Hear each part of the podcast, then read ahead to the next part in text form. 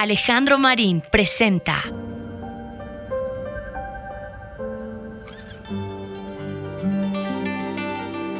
La historia secreta de la música. Episodio 12. The Funky Drummer. El día sábado murió Clyde Stubblefield.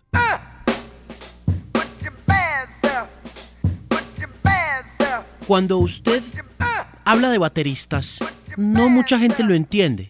Sobre todo si esa gente no está muy cercana al mundo de la música como hobby, como pasatiempo. O si no ha leído mucho sobre la historia de la música.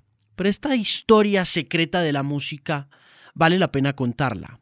Si usted es cercano o cercana al mundo de la música y al mundo de los bateristas, seguramente entrará en el gran debate de quién es el baterista más grande de todos los tiempos y seguramente se irá por unas cuantas opciones que están muy a la mano de los que hemos seguido el debate durante 16, 17 o 20 años.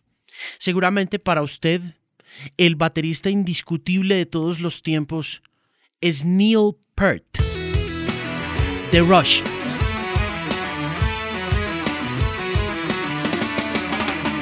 O de pronto, si usted es un hombre más cercano al mundo del jazz y a la forma como este género influenció a otros grandes bateristas de la música posterior a él, dirá que el gran baterista de todos los tiempos es Gene Krupa.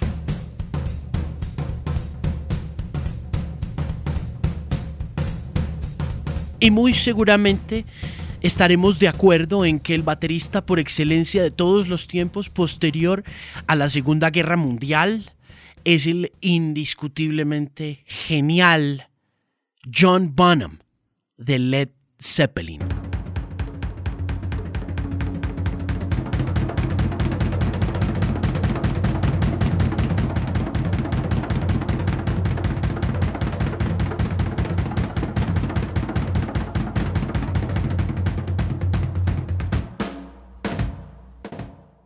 Pero Clyde Stubblefield es uno de esos bateristas subestimados en el mundo de la música, probablemente porque, pues primero que todos los bateristas nunca han sido las figuras famosas del mundo de la música. Siempre son los cantantes o los guitarristas. Uno sabe quién es Mick Jagger y quién es Keith Richards. Uno sabe quién es Robert Plant y quién es Jimmy Page. Uno sabe quién es Bono y quién es The Edge. Pero detrás de ellos siempre hay una figura con dos baquetas, haciéndole sentir a uno de una forma muy especial las pulsaciones del corazón que conducen toda la sangre que hierve en esas canciones y en esas piezas de rock.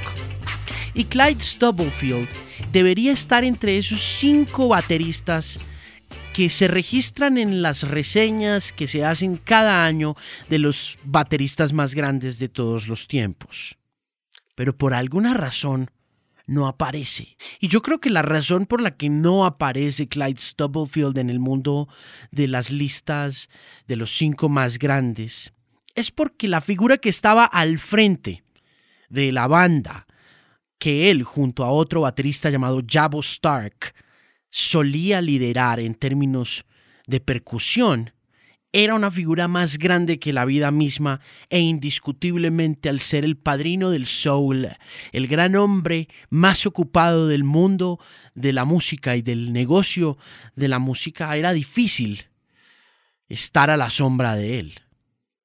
Clyde Stubblefield era el baterista de James Brown.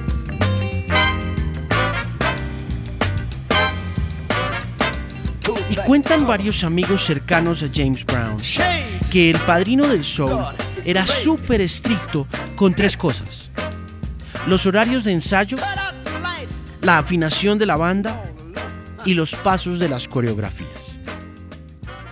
En una sesión de grabación de 1969 en la ciudad de Cincinnati, en Ohio, James Brown a quien le gustaba mucho calentar y ensayar profusamente mientras la cinta iba ya grabando esas sesiones de ensayo, va dejando que la sesión se extienda Y en la medida en que va extendiéndose, Brown va animando a los músicos a que hagan lo suyo, a que improvisen, a que toquen, a que lo acompañen, a que calienten con él ese espíritu del funk.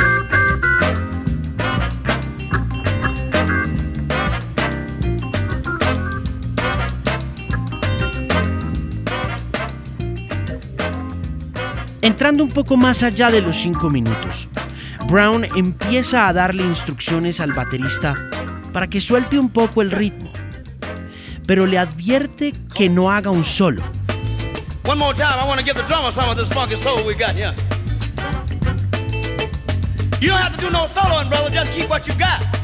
Don't turn it loose, because it's a mother sino que como que le va diciendo que suelte un poco los jugos del funk de toda la orquesta, que la cabalgue por un instante él con sus baquetas. Y de manera declamatoria e improvisada, Brown va musitando gemidos y va repitiendo, Ain't it funky? Ain't it funky? Pero antes de eso, Brown cuenta hasta cuatro e inmediatamente después le entrega la canción a su baterista, quien con disciplina emprende un break de más o menos unos 20 segundos.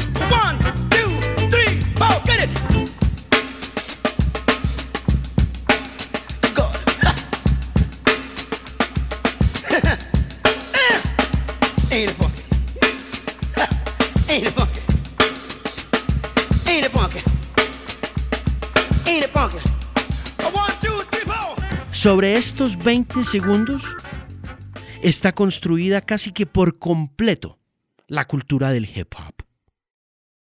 La espina dorsal de la cultura sonoramente son esos segunditos de Funky Drummer, hechos por las diestras manos de Clyde Stubblefield y recortados para construir algunas de las canciones más importantes del rap de finales de la década de los 80 desde Fight the Power, The Public Enemy, e incluso alcanzó a meterse en la música pop más importante de comienzos de la década de los 90, en canciones como Freedom 90 de George Michael.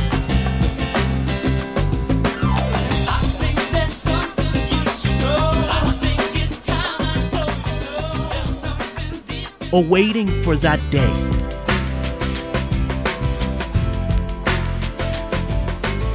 Y arrancado el nuevo milenio, el Funky Drummer, esos 20 segundos de Clyde Stubblefield aún sonorizan las piezas de pop más importantes de las grandes casas discográficas, como Heaven de Emily Sandé.